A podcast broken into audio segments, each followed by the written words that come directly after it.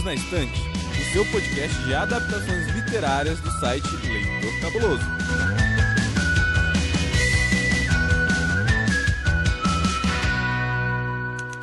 Olá, cabulosas e cabulazos! Sejam bem-vindos ao episódio 61 do Perdidos da Estante. Já falamos de duas obras aqui do H.G. Wells e hoje nós falaremos de um outro clássico desse escritor, O Homem Invisível. Vocês devem estar estranhando aqui que não está aquela sua apresentadora costumaços do nosso Perdidos da Estante, mas aqui estou eu, Sr. Baço, junto com Camila Vieira. Olá pessoal, tudo bem? E também com Hamilton Cabuna. Saudações quadrinistas pessoal. Eu já falei isso, mas eu gosto sempre de repetir que eu gosto bastante que o Perdido na Estante, todo mundo tem nome composto. Gravei da outra vez com Paulo Vinícius e Thiago Cordel, e agora eu gravo com Hamilton Cabuna, Camila Vieira. Todo mundo tem dois nomes. Ah, é, é... é parte do processo de seleção, né? Tem que ter nome duplo, senão não entra. Se não tiver nome composto, não serve para o leitor cabuloso. Pode ver. Depois os outros, os outros, podcasts vão estar tudo assim também agora. Virou padrão. Se você está chegando agora, contar para vocês que nós estamos aqui no Perdido da Estante com um arco do H.G. Wells. Nós estamos com uma nova proposta agora de escolher um autor e fazer um arco com alguns livros e adaptações dele. Então nós já fizemos já sobre a Ilha do Dr. Morro e a Máquina do Tempo, tanto o livro quanto os filmes de adaptação. Agora a gente está entrando no terceiro livro deste arco, que serão quatro livros. E nós vamos falar nesse episódio de hoje sobre o livro do Homem Invisível. E no próximo programa nós vamos falar sobre as adaptações cinematográficas dele. Então, fica tranquilo, respira fundo, que você agora vai estar tá disposto a ver Aham, a brincadeirinha, a verdade. Você já sabe que o assunto de hoje, então, é livro.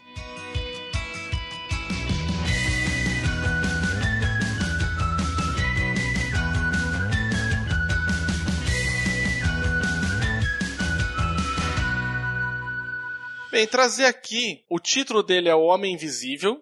Ele foi publicado originalmente em 1897. A edição que nós vamos estar discutindo aqui hoje no episódio é a da Alfagarra, que foi feita em 2010. A tradução é do Braulio Tavares. A maravilha é que o livro só tem 216 páginas. Né? Então ele é curtinho. E eu queria pedir agora para nossa amiga Camila Vieira fazer uma sinopse do que se fala o livro. Bem, esse livro ele trata de um cientista, o Griffin, que ele é fascinado pela questão de ótica. Ele dedica boa parte da sua pesquisa solitária a desenvolver um método de deixar as coisas invisíveis. A partir do momento que ele consegue esse fenômeno aí, ele consegue deixar um gato invisível. Ele fica super empolgado, né, com sua grande descoberta científica, então ele testa nele mesmo. O problema é que ele não sabe fazer o caminho inverso, né? Ele ainda não sabe como desfazer, tornar a pessoa visível novamente. Então o livro ele trata, né, dessa busca dele por tornar o experimento, enquanto isso ele vai ficando cada vez mais assim perigoso para a sociedade em que ele vive no momento. Eu adoro, pessoal, tipo, eu sei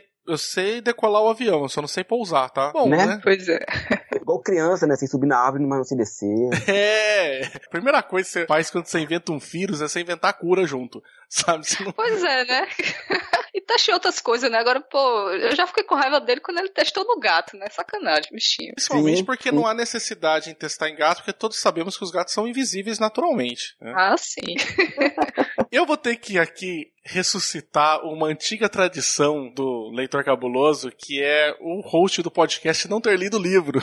já é, é, uma tradição antiga, começou com o Lucien, passou pra Domênica, e agora eu tô aqui eu agora também com vocês, falando que eu não li. Eu assisti depois as adaptações, mas o livro mesmo eu não li primeiramente, o que, que a gente podia falar um pouquinho dele sobre ele ser um clássico de literatura e a galera sempre dá um pouquinho de torcida de nariz para clássico, falando que é difícil de ler, que é complicado, que é muito cabeçudo, mas e esse daí? Como é que vocês leram ele, começando com o Cabuna? Foi a segunda vez que eu li, a primeira vez em 2000, possivelmente por causa do filme, né, que nós vamos falar no próximo episódio. Foi legal relê-lo agora, né? E assim, cara, não foi difícil. A, a leitura do Wells, é muito legal, né? Assim, ela é bem fluida. E eu acho que pelo fato do livro ter sido publicado né, diretamente em folhetim, que aí vai para uma população maior, é jornal, tem que para mais pessoas, uhum. eu acho que ele até é mais comedido em alguns pontos. Assim, os personagens têm diálogos bem mais superficial, não é a palavra, não, não é tão rebuscado quanto no, na Máquina do Tempo. Assim, para mim foi muito tranquilo ler o livro. Eu acho que assim, assim, a galera que torce o, nariz para ele tá perdendo uma oportunidade de ler um livro bem, bem legal, que dá pra ler assim, um dia, sentar em duas horas, três horas, você lê o livro todo. E você, Camila? É, eu, eu, também achei uma leitura fácil de fazer, assim, o livro ele é curto, ele é bem, tem uns capítulos assim bem divididos, eles começam uma coisa e terminam direitinho naquele capítulo. Achei que ia ser uma linguagem mais complicada, até porque eu não conheci o autor, esse foi o meu primeiro livro dele, mas realmente foi bem tranquilo de ler. Assim, no começo, eu só não tava achando assim a história em si tão interessante, porque ainda tava assim, é quando o Homem Invisível tá lá convivendo com algumas pessoas no hotel, ainda tá meio que se escondendo, a história não tava tão interessante. Aí eu tive um pouco de dificuldade com isso no começo. Mas depois, quando ele começou a falar do experimento, as coisas foram caminhando mais rápido, aí ficou muito bom. Eu até fiquei assim, surpresa pelo fato de ser uma leitura tão, tão fácil assim. Só para saber assim que eu não li, que as adaptações tratam de várias coisas, mas qual que é o, o conflito daí do livro? É ele voltar a a forma normal é, ou tem alguma outra alguma outra trama assim? Então, ele tá tentando achar uma forma de se tornar visível novamente, mas assim, porque ele quer ter esse poder, né, de poder ficar invisível quando ele quiser e poder retomar, porque ele, quando ele quis ficar invisível, ele só pensou nas coisas boas, né? Ah, eu vou poder fazer o que eu quiser, vou poder pegar roupas onde eu quiser e jantar em outros restaurantes, nos restaurantes que eu quiser, ele queria ter a liberdade total sem ter consequência nenhuma. Uhum. Só que quando chegou na prática, que ele viu quais eram as dificuldades de, ser eh, de ser invisível. Não, então eu quero descobrir como ficar visível na hora que eu quiser para poder ter as duas coisas, né? Mas acontece. então o conflito então do livro, assim, a trama se move nesse desejo dele de voltar a descobrir um jeito de reverter e ter controle sobre essa invisibilidade. É isso. É. Mas assim, também tem, é, é, tem outras coisas que são mais é, discutidas no livro, né? Principalmente com relação assim, do que ele, o fato dele ser invisível, ele pode fazer o que quiser, inclusive coisas totalmente erradas. Ele se mostra um grande babaca, né? Ele não tem é ah. babaca. Sim. No final ele é mais babaca ainda quer botar o reino é. de terror. Falei, gente. Eu fico muito pensando, tipo, nisso, né? Que uh, é uma discussão muito forte que a galera sempre faz, né? O que, que você faria se. Quando as pessoas não estão te olhando, né? Quando as pessoas não veem, porque muito do que a gente tem de freio moral também vem da questão de, olha, eu não posso fazer isso porque na frente de outras pessoas porque é errado. Vou receber um julgamento, ou é realmente algo criminoso e eu vou ser descoberto. Então eu fico muito pensando também no. Porque as adaptações não lidam com essa questão, na minha opinião. Elas lidam com outras, a gente vai tratar disso depois, né? Por isso que eu fiquei pensando no livro, né? Mas sempre que eu penso, penso de como é que poderia ser uma história, seria nesse, nessa parte, né? Falar, Caraca, o que que acontece se você não pudesse ser pego pela lei, se você não pudesse ser responsabilizado pelos seus atos, se você não fosse sofrer uma punição pelo que você fez de errado, né? Mas o Wells brinca com isso no livro, porque ele mostra assim, bem no começo, como a Camila falou, sou o cara, posso fazer o que eu quiser. Primeiro problema dele, não consigo dormir porque minhas pálpebras são invisíveis e a luz atravessa. Ah, caralho, sério? Sério.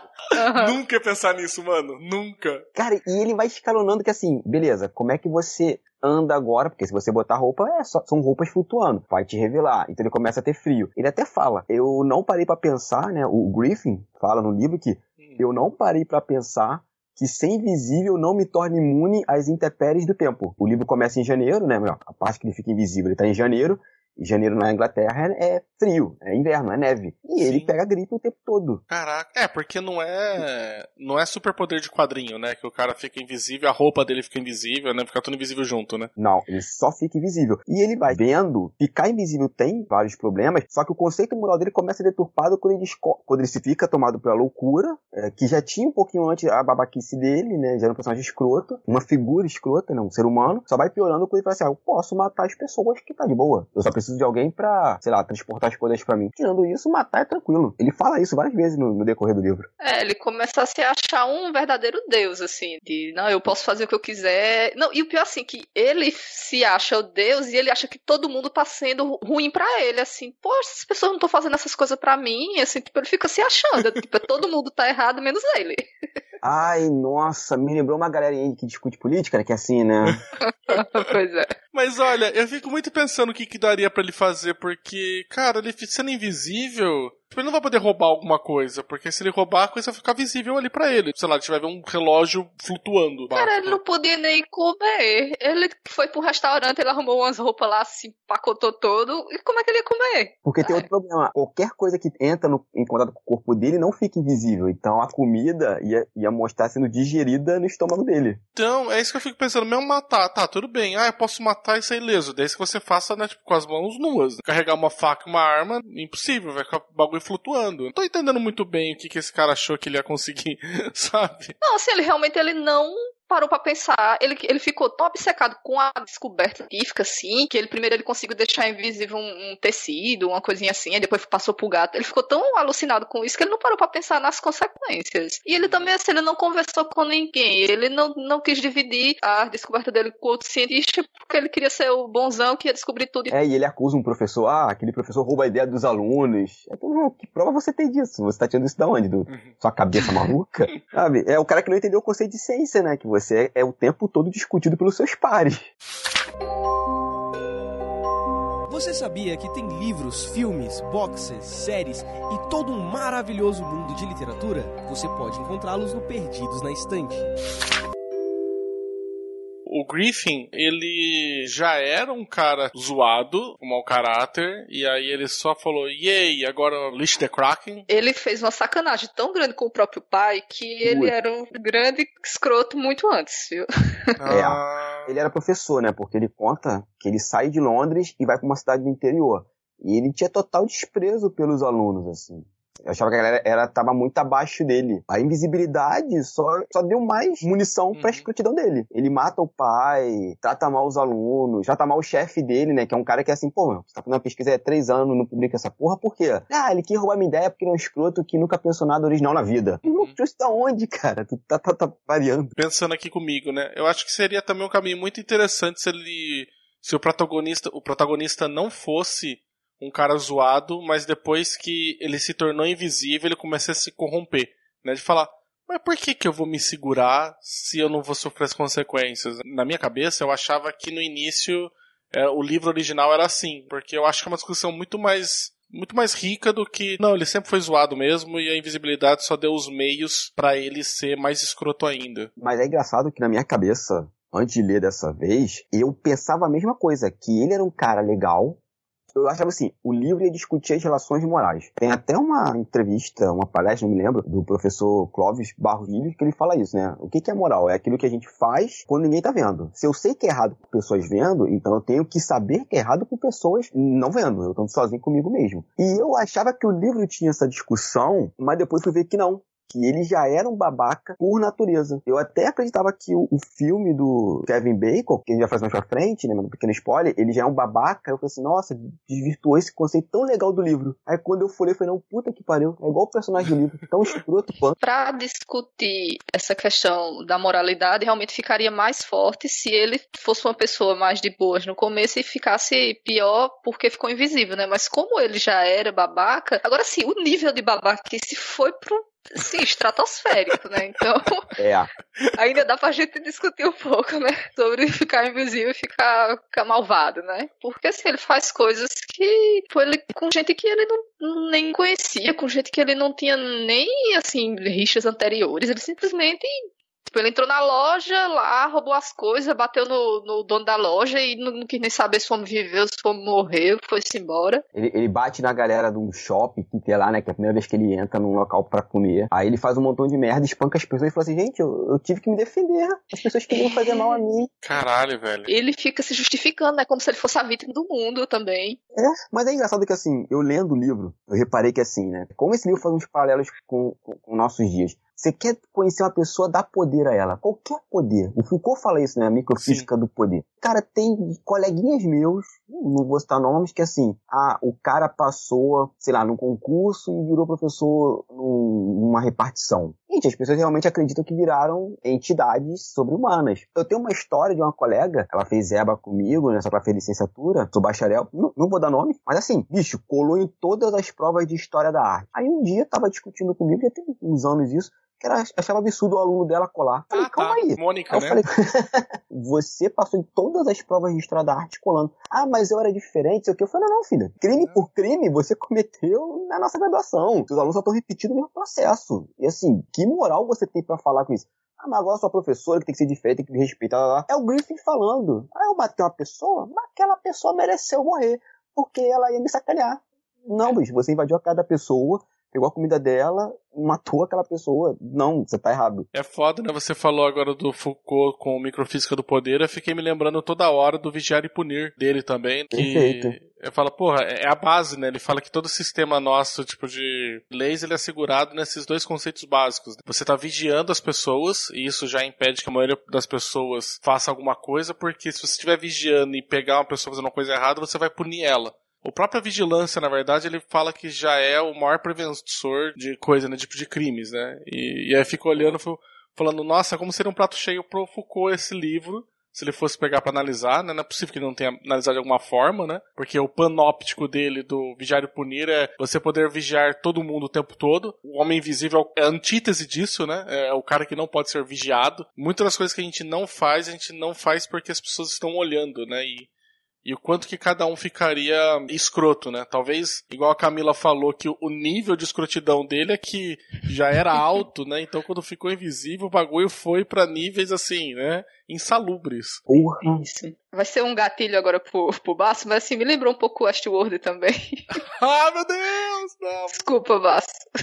Não, mas agora eu fiquei Vai. curioso. Porque, somente, eu vou confessar aqui pra todos os ouvintes, não sei se vai ao ar, mas vou confessar. Eu só vi metade da primeira temporada de Westworld. Eu tenho esse pecado. Não é pecado, assistir. não, A meu primeira filho. temporada, ela é muito boa, cara. Você tinha que pegar pra terminar ela, cara. Ela é. Não precisa assistir o resto, não. Só termina a primeira, cara. A primeira realmente é muito boa. Você tá perdendo, mano. Ah, é porque eu me lembro do filme dos anos 70. Ah, não, 70, mas porra, o final do. O final da primeira temporada ele explode cabeça. É. Então eu vou assistir então. Mas fala, o que, que tem a ver com Westworld que eu fiquei curioso? E pode Não, porque as pessoas vão pro parque e elas estão fora do mundo real, né? Então lá também elas fazem o que elas querem sem ter consequências nenhuma, assim. Então elas vão pra lá, o que, é que elas fazem? Elas matam, elas estupram e assim vai. É. Inclusive é isso. Eu não posso fazer isso aqui na, na sociedade atual porque foda-se, né? Ninguém vai me, me- vai me pegar mesmo, né? E na forma que eu falei no episódio da Máquina do Tempo, né? Toda obra de arte reflete outra obra de arte. Elas dialogam de algum nível, assim. Tanto que eu até falo, uma coisa que é, quer ser muito original tá fora do fracasso. Porque se você não tá dialogando com nada, aquilo não tá falando sobre nada, tá falando sobre o seu ego, sobre algo- as suas, os seus anseios, mas não tá dialogando com outras coisas. Então, E o que eu gosto da ficção científica é que ela tá sempre dialogando com alguma questão moral junto. Você viu no na Ilha do Dr. Monroe, Máquina do Tempo, diálogos mais assim de discussão sobre qual que é o cerne do ser humano, né? E eu acho que o Homem Invisível, pelo só pelo que a gente tá conversando aqui, parece que ele vai de maneira mais contundente ainda do que os outros livros, né? muito mais porque aquilo, é o cara que tá realmente acima da vigilância. Qual de vocês dois agora dá uma citada falando que o cara fazia ciência sozinho e vocês dois são pesquisadores. E aí, Sim. esse conceito que é antigo e o pessoal, muita gente usa até hoje, Tony Stark tá aí pra isso, que é o cientista que faz a ciência sozinho. O puto não tem mais ninguém do Ah. lado dele. Ai, vai, Camila, depois eu Camila, conto. você que passou já Ei, por gente, isso- mestrado, doutorado, caralho, a quatro. né? Minha gente, ninguém faz nada sozinho. Você tem todas as ciências de base, tem um monte de gente trabalhando nela. Você tem as, as ciências mais aplicadas, mas você precisa de toda aquela base para você construir o seu, o seu novo conhecimento. O que você faz como pesquisador é dar apenas uma pequena, uma minúscula contribuição em um pequeno assunto dentro de todo o universo de tantos assuntos existentes. Então não existe isso sozinho, não, gente. É colaboração. E além de colaboração, é sempre ter a opinião do outro. Então, eu, eu faço aqui o meu artigo, ele vai ser corrigido por vários outros professores, vários outros pesquisadores também. Eu não vou simplesmente eu pesquisei, botei no artigo e está publicado e aquilo que eu falei é correto, não. Primeiro tem que ser avaliado por pessoas que também têm conhecimento naquilo. que a gente tá vendo bastante hoje da galera falar por conta do Covid, que é, cara, você tem que passar o seu estudo pela revisão dos pares, porque senão essa porra não tem validade nenhuma, né? Isso. E Exato. assim, é um processo lento, é um processo demorado. Você escreve um artigo, às vezes são meses para você ser avaliado, depois você tem que fazer correções, enviar novamente. Então, assim, não é do dia pra noite, não. Ninguém acorda um belo dia, escreve um livro que tirou da, do, do ânus e falou assim: sou filósofo. Olha só, vou morar aqui em Miami. Escrevi um livro aqui que da minha cabeça de bandido e sou filósofo. E ainda mais não, esse cara que mistura, tipo, física com biologia, né? Esse cara é muito foda, né? Porque ele manja dos dois, manda de óptica e manja de biologia para conseguir inserir no. Pô, e manja de mecânica ainda pra ter construído a máquina. Caralho, ele, é velho. Ele... Tony Stark. Pô, isso é uma coisa que eu achei engraçado no livro, que assim, ele começa essa coisa do cientista. Não sei se só o El sozinho, mas o El ele vai colaborar muito com essa coisa do mundo dos quadrinhos, que é o cientista é, genial, solitário e que vai pro caminho do mal. Lex Luthor. Brainiac, é, Doutor Destino. Só que achei muito engraçado que o cara tava fazendo ciência e assim, ah, não quero mostrar nada pra ninguém. Eu falei, não, brother, você tem que mostrar seus resultados para outras pessoas que foi o que a Camila falou, a gente é um grão de areia no universo de coisas, assim. Se der muito, a gente dá sorte e vira uma pedra, o nosso conhecimento ultrapassou um pouquinho daquilo e, pô, o cara descobriu algo aqui bem interessante. E invisibilidade eu acho que é uma coisa bem interessante. Mas ele não. E o cara comete o erro mais básico que tem da, da ciência. Eu vou fazer aqui, eu, eu, vou descobrir a parada, mas não vou descobrir rever, é, como reverter. Porque eu sou muito foda, eu vou descobrir depois sozinho. Porque se eu descobrir um, é, o outro é mais fácil. É que não, não brother, faz os dois, né? Faz os dois. Que aí você faz um botão de liga e desliga é mais fácil. Eu acho ótimo que é fazer ciência sozinho, assim, ainda no quesito dele, que eu acho difícil uma pesquisa grande dessa, você não ter uma equipe de pessoas que está pesquisando junto. Eu não sei, por exemplo, como é que é para vocês, mas eu não sei se o que vocês pesquisaram ou pesquisam é totalmente sozinho, vocês têm um grupo que ajuda, mas mesmo assim, depois disso, cara, é impossível, como a Camila falou, você não tem que passar para uma outra galera, né? Não, pois é. Então, assim, na tese, você desenvolve você, é o, é o seu trabalho, você faz, propõe né, um, uma coisa nova, com a ajuda do seu orientador, você vai desenvolver aquilo sozinho, alguns tipos de trabalho, meu dá pra ser só, mas assim, é, é só naquele momento, mas eu tô me baseando em trocentas mil coisas que vem aí atrás, para poder desenvolver, aquele, dar aquele passinho para frente que eu tenho ali naquela área. E aí, depois da tese pronta, vai o artigo lá para passar meses em revisão, volta, corrige e tudo mais. Então, não é simples. É, eu pesquisei sobre quadrinhos digitais. Gente, eu tive que ler sociologia para discutir algumas coisas sobre como a sociedade, pelo menos a sociedade de quadrinho, de quadrinista, né, é um nicho do nicho, está interagindo com os quadrinhos digitais. Aí, uau, quem está falando sobre isso? Sociologia.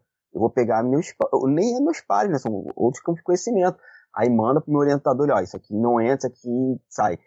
E eu, como eu ainda montei uma plataforma, eu ainda tive ajuda das pessoas que testaram a plataforma e que responderam questionário. Ou seja, eu não fiz nada sozinho. Aí você vê que esse livro, na verdade, viu só, gente, é assim que acontece na ciência quando ela é feita por um, um estudo com um maluco sozinho, sem revisão dos pares e sem ajuda dos outros. você aí que tá vendo o pessoal mandando estudo aí para refutar o o Parody College do Covid, falou assim, mas lancei um estudo, foi revisado? Não. Foi publicado? Não, mas eu encomendei de um laboratório aqui dos dois malucos. Não, mano, essa porra não tem validade, entendeu? Eu não tenho que refutar ela, porque, porque ela não atende o requisito mínimo que é ter passado pela revisão. Né? Então, Exatamente. Quando, quando não tem, acontece essas porras. Você tem cientista maluco que depois vira psicopata, experimento que é irreversível, que a gente não faz ideia do tipo de dano que ele pode causar. É, quando vocês querem ciência apressada e sem revisão, é isso que dá. É, é, é, é o louco do Homem Invisível. Ei, você quer encontrar um mundo secreto de adaptações literárias? Sim, mas onde? Perdidos na Estante. No geral, assim, o livro, se vocês tiverem alguma consideração mais para fazer dele, e dar uma nota já de 1 a 5 selos cabulosos, falar se vocês recomendam o livro ou não. Bem, é, eu vou dar quatro selos cabulosos, uma leitura fácil, agradável, traz bastantes é, questionamentos que são válidos até hoje, né? Apesar de ser um livro aí super antigo. Tá? Então, eu recomendo bastante mesmo, quatro selos. Olha, eu vou dar cinco selos cabulosos. Caralho! Porque Oh. É, é aquilo, é, eu gosto muito do Wells. Eu sempre falo que foi esse cara que me fez gostar do ramo da ficção científica que eu mais sou apaixonado, que é Viagem no Tempo. E eu acho que o livro, assim, ele é muito tranquilo de se ler. Não tem uma literatura é, tão rebuscada quanto A Máquina do Tempo, né? Porque é um, é diálogo, é um, quase um monólogo, e o cara usa umas palavras, às vezes, é, é mais não senso comum. Então é um livro muito mais tranquilo. Ele tá levantando o questionamento que a gente tem até hoje, como ó, fazer ciência, não se faz ciência sozinho. O poder absoluto corrompe absolutamente. É isso que acontece com o Griffin. Também mostra que o Griffin já era um cara escroto e que foi o que Camila falou, o poder desse invisível joga aquilo para a estratosfera. E que nós temos que ter responsabilidade com o nosso poder, seja esse poder ficar invisível, né?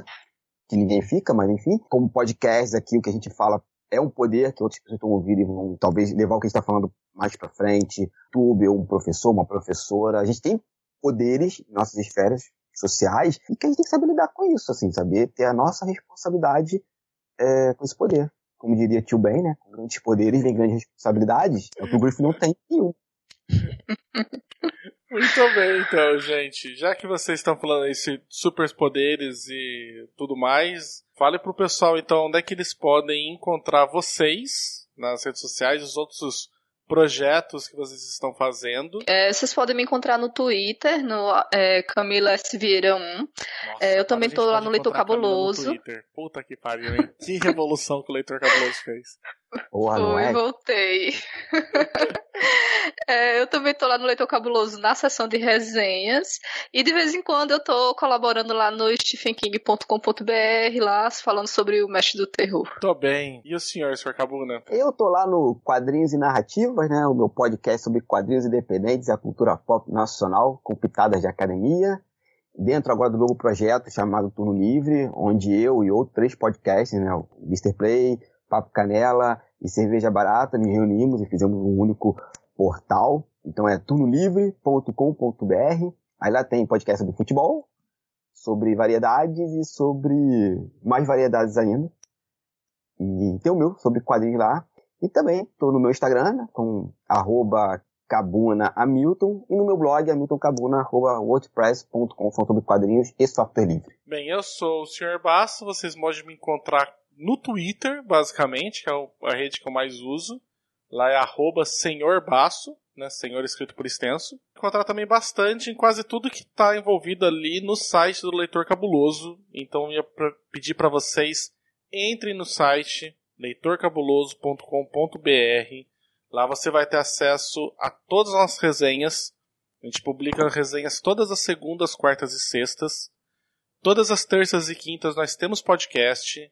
Por favor, se vocês gostam do Perdidos na Estante, vão até lá, assina o feed, já deixa já isso pronto para quando tiver episódio novo, ele já pingar no seu agregador, ou no seu iTunes, ou no seu Spotify, aonde for. Se vocês gostarem mais ainda da gente, vocês podem considerar apoiar o Leitor Cabuloso no Catarse ou no PicPay.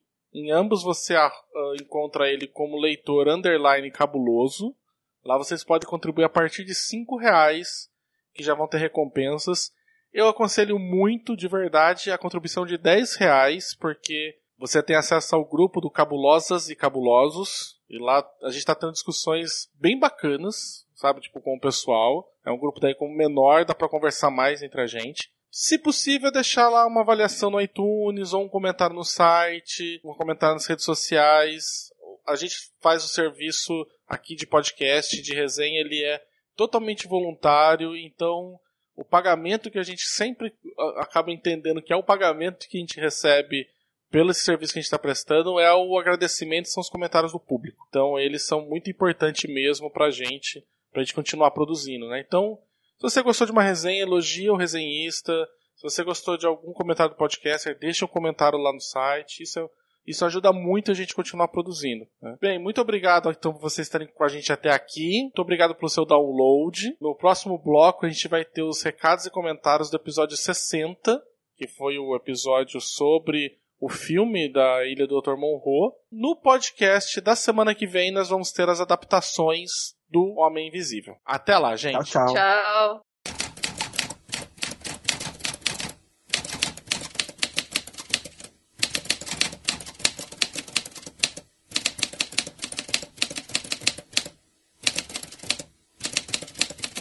Muito bem, senhor Basso, chegamos àquele lugar quentinho do Perdidos na Estante, aquele lugar gostosinho onde a gente comenta sobre quem comentou. Ai, que delícia. Nossa, mas é para tudo isso mesmo? Eu acabei de tomar café, então é para muito mais que isso. Bem, nós vamos então comentar um dos comentários que teve no episódio do Perdidos na Estante, número 59? Número 60, onde nós falamos sobre o filme de 1996, A Ilha do Dr. Morro. Sim, aquele filme que passava na Globo de segunda-feira à noite, naquele programa que eu não lembro o nome, que o trailer era ótimo, você morria de medo e. É... E já tá bom que você falou tudo isso no episódio. Meu Deus do céu, mulher. A gente quer agradecer antes às outras pessoas que comentaram que foi a Camila Vieira e o Cleidson Barbosa, que também são nossos apoiadores lá no Catarse. E também tivemos alguns apoiadores lá no grupo do Telegram, nosso grupo secreto, que também fizeram bastante comentários. Enfim, gente, vocês são incríveis, obrigada por comentar. Mas hoje a gente vai ler o comentário do Clécius Alexandre Duran. Basso, o que, que ele diz? Saudações lupinas, cabulosos e cabulosas. Dizer que o episódio foi sensacional é chover no molhado. Não importa, pois quem sai na chuva é para se molhar. Meu Deus do céu. A próxima vez que você reclamar das minhas frases de efeito, eu vou passar você pro Clécius. Clécius, assim, a gente gosta bastante de você, mas é. Se bem que o óbvio tem que ser dito, né? 2020. O que mais que ele disse? Adorei o último programa. Só achei peculiar o fundo musical do zoológico particular do Paulo Vinícius. Verdade. E estará o Paulo Vinícius iniciando suas pesquisas para concretizar o sonho do Dr. Morro. É muito engraçado, porque quando eu gravava no fundo de casa, por causa dos pinheiros, também tinha esses montes de passarinho. Aí a gente mudou pro escritório, não teve mais. Agora é o Paulo Vinícius, que tem tipo uma caralhada de tucano, maritaca, não sei o que, que ele tem ali. É verdade. Os passarinhos do Paulo Vinícius, eles sempre aparecem em momentos estratégicos das gravações. Eu já falei isso pra ele, mas minha teoria é que ele aperta o bichinho pra ele interagir com a Ai, gente. Ai, coitado, não acredito. Eu acho que ele puxa a pena, dá uma apertadinha assim, olho esbugalha, coisas assim. Mas, olha, a gente já tem o Paulo Vinícius sendo ranzinza, igual o Morro, e tendo uns bichinhos pedindo socorro. Hum, não sei. Estou preocupada. Vou ter que observar isso daí. Mas, Clécio, obrigada pelo seu comentário. É sempre muito bom ter você. Espero que você volte para novos episódios. Né? E olha, tô observando lá os comentários que estão tendo no, nas avaliações lá do iTunes, hein? A gente vai fazer alguma coisa com o pessoal que fizer os comentários lá. Então vão lá, avalie a gente bem no iTunes, que vai ter uma surpresa vindo por aí. Cinco estrelinhas, né, gente? É só logar lá na iTunes, procurar Perdidos na Estante, dar as estrelinhas e fazer comentários. São sempre muito bem-vindos. A gente sempre se atenta ao que vocês comentaram. Você viu que tem um cara que realmente foi lá e deu uma estrela? ah, não, mas ele. O cara que deu uma estrela, ele deu antes da gente gravar o episódio. Ah, tá, tudo bem. Eu tava achando muito estranho. Eu falei assim, tipo, gente do céu, esse foi só de pirraça. Não, ele deu antes, acho que foi em 2017. Gente, avaliem com cinco estrelinhas, tá? Não custa nada e ajuda a gente a ficar melhor ranqueado no iTunes, né, da distribuição do podcast, assim mais pessoas conhecem também o Perdidos na Estante. E o que vocês têm a dizer de crítica, a gente tá sempre ouvindo pra gente poder melhorar também. Afinal de contas, o Perdidos na Estante é feito para vocês. É isso aí aí. Gente, até o próximo episódio. Até semana que vem. Você acabou de ouvir o episódio número 61 do podcast Perdidos na Instante. A apresentação: Sr. Basso, Camila Vieira e Hamilton Cabuna. A pauta é de Camila Vieira.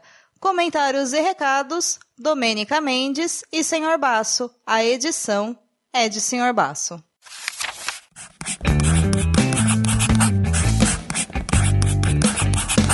Esse podcast faz parte do site Leitor Cabuloso. Conheça nossos conteúdos em www.leitorcabuloso.com.br.